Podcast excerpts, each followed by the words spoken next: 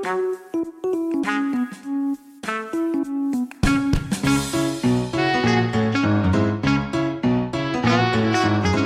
suis le docteur Cyril Fischoff, chiropracteur, spécialiste en échographie musculo-squelettique, exerçant à l'île Maurice. Je vous invite à écouter un nouvel épisode du podcast Vertebre Co chaque premier et troisième lundi du mois. Ce podcast est consacré à l'univers de la médecine musculo-squelettique. Au travers de petites histoires cliniques issues de nos consultations, des dernières données scientifiques ou encore d'interviews de différents spécialistes, nous abordons divers thèmes, que ce soit le diagnostic des troubles musculo-squelettiques, les mécanismes de leur genèse, les moyens de prévention ou encore les traitements des plus classiques aux plus avant-gardistes. Vertebrenco s'adresse à tout public et se veut un rendez-vous de vulgarisation au service de chacun.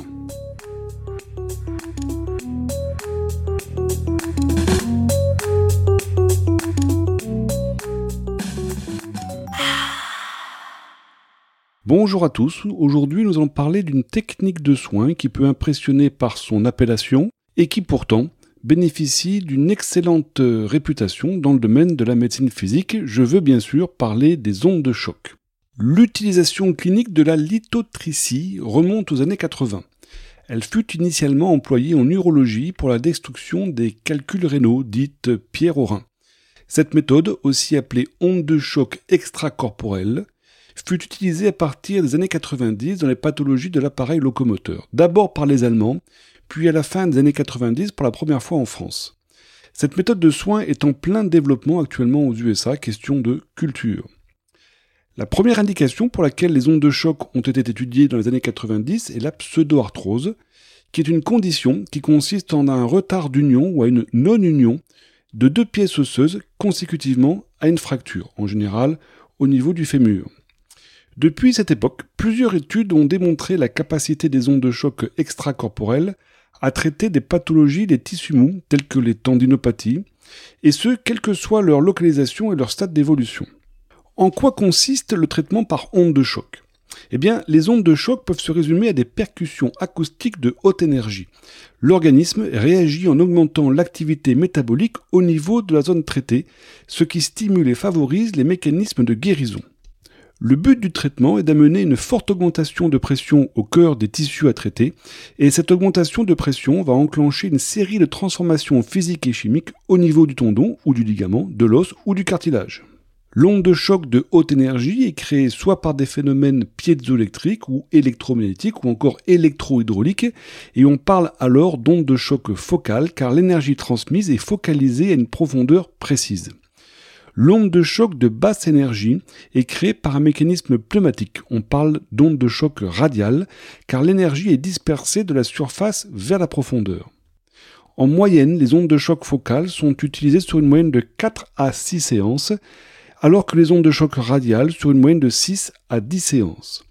Un repérage échographique est utilisé. Ce repérage permet de cibler la zone lésée, mais également de déterminer la profondeur précise à laquelle la focalisation des ondes de choc sera réalisée.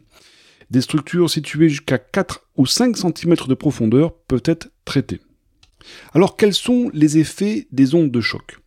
Les ondes de choc sont susceptibles de fragiliser les calcifications tendineuses sous réserve que celles-ci soient dures. Elles peuvent également avoir un effet sur les microcalcifications situées dans la zone d'insertion du tendon sur l'os. L'onde de choc sature les récepteurs à la douleur et entraîne un relâchement d'endorphines responsable d'un effet antalgique, c'est-à-dire sur la douleur, dans les heures qui suivent le traitement par la libération dans le tissu de monoxyde d'azote et d'un facteur de croissance vasculaire qu'on appelle le VEGF, on assiste à la naissance d'un nouveau réseau de micro-vaisseaux autour du tendon et de son attache. On parle de néovascularisation. Cette néovascularisation est observable à l'échographie. Cette nouvelle vascularisation va permettre la mise en place des processus de réparation du tissu. Il faut bien garder à l'esprit que les tendons sont des structures naturellement mal vascularisées, d'où l'intérêt majeur des ondes de choc dans la prise en charge de leur pathologie. L'onde de pression stimule également les ostéoblastes. Ce sont des petites cellules responsables de la création de nouvelles os, ce qui élargit le champ d'action des ondes de choc dans le domaine des pseudoarthroses dont on parlait au début de ce podcast, c'est-à-dire les fractures osseuses qui ne se consolident pas. Alors, quelles sont les indications des ondes de choc les plus fréquentes? Les tendinopathies chroniques au niveau de la coiffe des rotateurs de l'épaule, les épicondylalgies, c'est-à-dire les souffrances tendineuses au niveau du coude, le fameux tennis elbow ou le golfer elbow, les tendinopathies achilléennes, les tendinopathies rotuliennes au niveau du genou, mais aussi les déchirures partielles. Autre indication euh, fréquente, les fasciopathies plantaires, les entorses ligamentaires chroniques. Bien sûr, les calcifications tendineuses situées surtout au niveau des épaules et parfois au niveau des hanches. Les douleurs d'origine articulaire, exemple des douleurs facétaires lombaires. Et puis bien sûr, les pseudoarthroses dont nous avons parlé précédemment. Les contre-indications en traitement sont les troubles de la coagulation, la grossesse. Localement, on ne traite jamais une zone proche d'une infection, par exemple, ou d'un cancer, ou encore d'une prothèse. Le cartilage de croissance chez l'enfant, les troncs vasculaires et nerveux et les poumons sont bien sûr absolument évités lors du traitement par onde de choc. Les effets secondaires sont peu nombreux. Il s'agit le plus souvent de douleurs d'intensité variable selon les machines et les patients durant la séance et d'une petite rougeur locale qui peut apparaître au décours de la séance.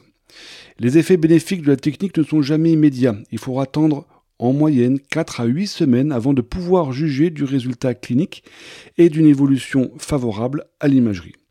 La conclusion est que la thérapie par onde de choc est une technique qui est très fiable, extrêmement étudiée au niveau de la littérature scientifique, qui est grévée de peu d'effets secondaires et très bien tolérée par les patients.